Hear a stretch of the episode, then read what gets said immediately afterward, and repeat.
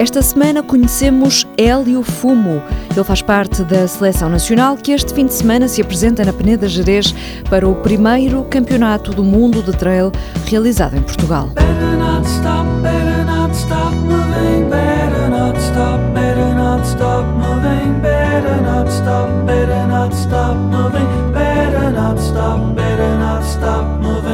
Nike Lunar Glide 8 é a proposta deste mês Sport Zone TSF Runners. É o mais recente avanço das Lunar Glide que todos os anos têm atualizado o modelo. José Alves da Nike explica que a marca passou a inserir as sapatilhas nas categorias de Longer, Stronger e Faster, consoante as sensações que provocam.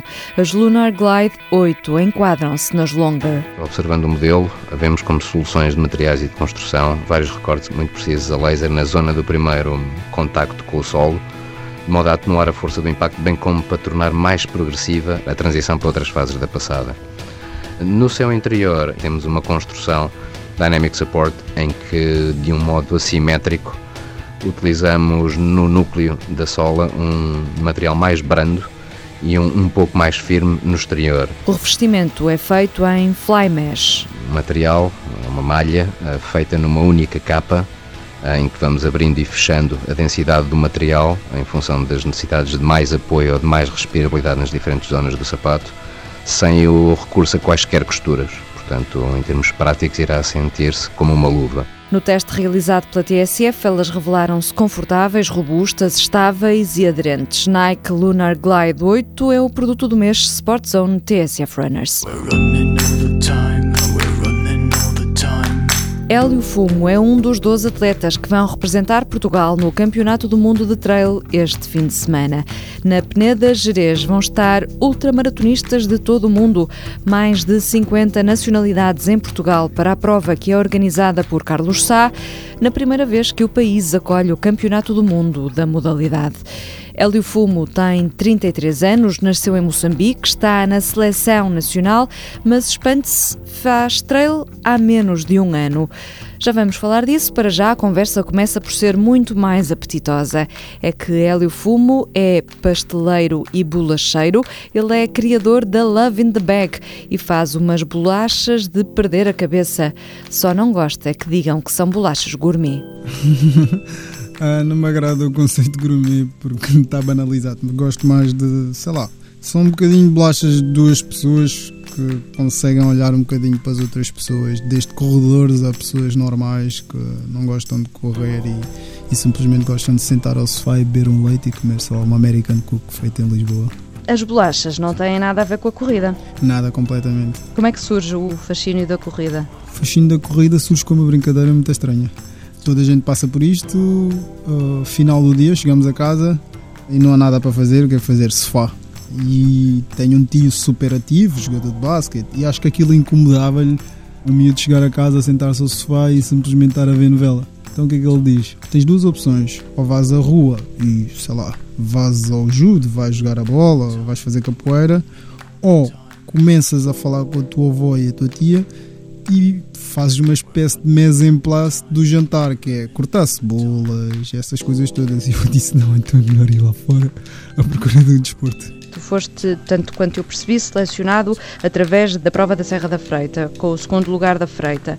Certo. Certo. É que este do trail é uma coisa muito recente. Muito. Tem muito. menos de um ano, não é? Menos de um ano. Como é que alguém com menos de um ano de trail de repente está na seleção nacional Olha, de trail? essa é daquelas perguntas que se calhar até eu gostava de saber responder. Eu fiz a primeira corrida sem saber ler nem escrever, nem sabia que tinha que comer durante 42 km. Não sabias que tinhas que comer? Não, não porque eu sou do atletismo puro e duro, portanto tudo o que envolva comer é depois da corrida, não antes, nem durante.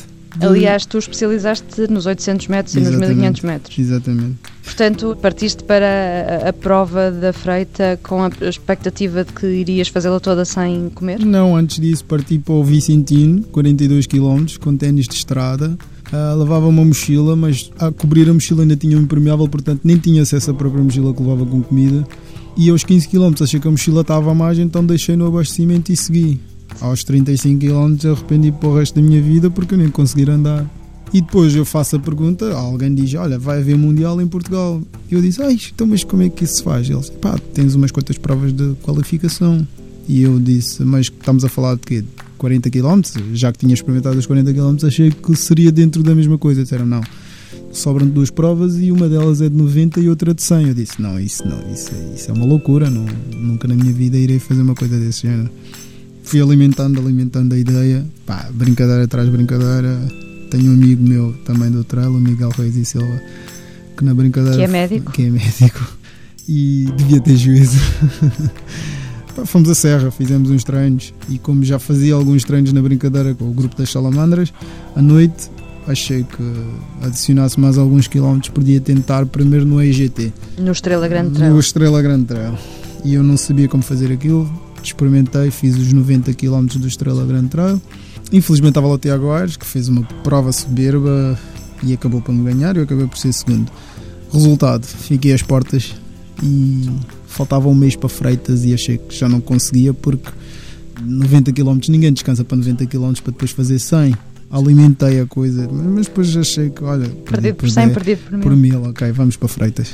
E acho que acabei por fazer uma corrida inteligente. Como é que te sentes eh, perante essa responsabilidade de estar a correr uh, ao lado de outros nomes, eh, nomeadamente o Armando Teixeira, que já leva uns bons anos disto e um palmarés longo no trail? Como é que te sentes por estar a representar Portugal? Eu já sinto-me contente por partilhar o quarto com o Armando Teixeira. Por partilhar o quarto? sim, sim, sim. Super boa pessoa. E, por além de tudo, acho que é alguém que está sempre pronto a tentar nos uh, elucidar sobre o trail. Sobre Tens aprendido muito com ele? Bastante. Tipo, claro, e, e estar com o Armando Teixeira, que eu só ouvia mais ou menos nos vídeos que eu andava a ver no, no YouTube é assim uma coisa de arrepiar. Mas foi muito difícil uh, para alguém que vinha da estrada adaptar-se uh, a uma modalidade que acaba por ser bastante diferente, com terrenos com muita altimetria, com muitas horas seguidas uh, em prova. Para alguém que vinha de provas rápidas, foi muito difícil fazer esse processo de adaptação? Quer dizer, foi, foi muito super, super. Eu acho que era super impaciente e uma das vertentes do trail é termos aquela capacidade de saber esperar, saber gerir pá, e depois, claro, saber sofrer. E eu acabei por descobrir que consigo fazer essas duas coisas e foi super importante conseguir transfigurar isso para a minha vida. Eu gostava de falar de outra vertente da tua vida que tem a ver com o voluntariado, porque vi há uns tempos um vídeo uh, sobre o voluntariado e se bem me lembro, tu dizias qualquer coisa do género como uh, sinto que devo dar agora porque já recebi em tempos. Queres explicar-nos um pouco melhor? Basicamente, como muitos de nós, eu sou produto de um bairro e o bairro tem um problema, tem falta de oportunidades. Que não cresci com os meus pais, cresci com os meus avós, meus avós têm 20 e tal netos, então estamos a tentar imaginar esta gestão de, de carinhos. Era uma família uh, muito grande também muito grande, para dar uh, atenção E, e, não só, e, uh, e comida e bens e tudo isso. Tudo isso. Mas isso significa que tiveste associações de voluntariado a apoiar-te quando eras miúdo? Como é que foi? Quer dizer, não era bem associações, neste caso na nossa zona era mais a paróquia da Santo Adrião que dava este apoio e quem olhar para mim se calhar não acredita por causa do cabelo mas sou um menino de catequese. Uh... Por causa do cabelo, porque tens uma cabeleira grande. Tenho uma cabeleira grande. Tenho todo aquele perfil que não se deve aproximar daquele menino, que acho que é perigoso. E essa necessidade de dar aos outros tem a ver com isso, com o que recebeste quando eras mais pequeno? Sim, claro. Praticas eh, voluntariado? Faço voluntariado em casas de idosos, desde passear, são coisas simples. E acho que naquele caso a necessidade dos idosos é mesmo só dar uma volta pelo quarteirão e acho que é a coisa mais básica do mundo. Mas no fundo, nós olharmos para a satisfação deles e não conseguimos perceber porque é que dar uma volta ao quarteirão é-lhes tão importante e ficam tão contentes. Mas depois, com o tempo, quando conversas com as pessoas, eh, começas-te a perceber que realmente aquilo faz parte, de, depois de estarem 24 horas fechados dentro de uma, uma casa de repouso, o ter alguém com quem ir à rua, falar coisas banais, pá, faz falta. Um gesto tão simples para fazer dos outros shiny happy people. R.E.M. Boa semana, boas corridas.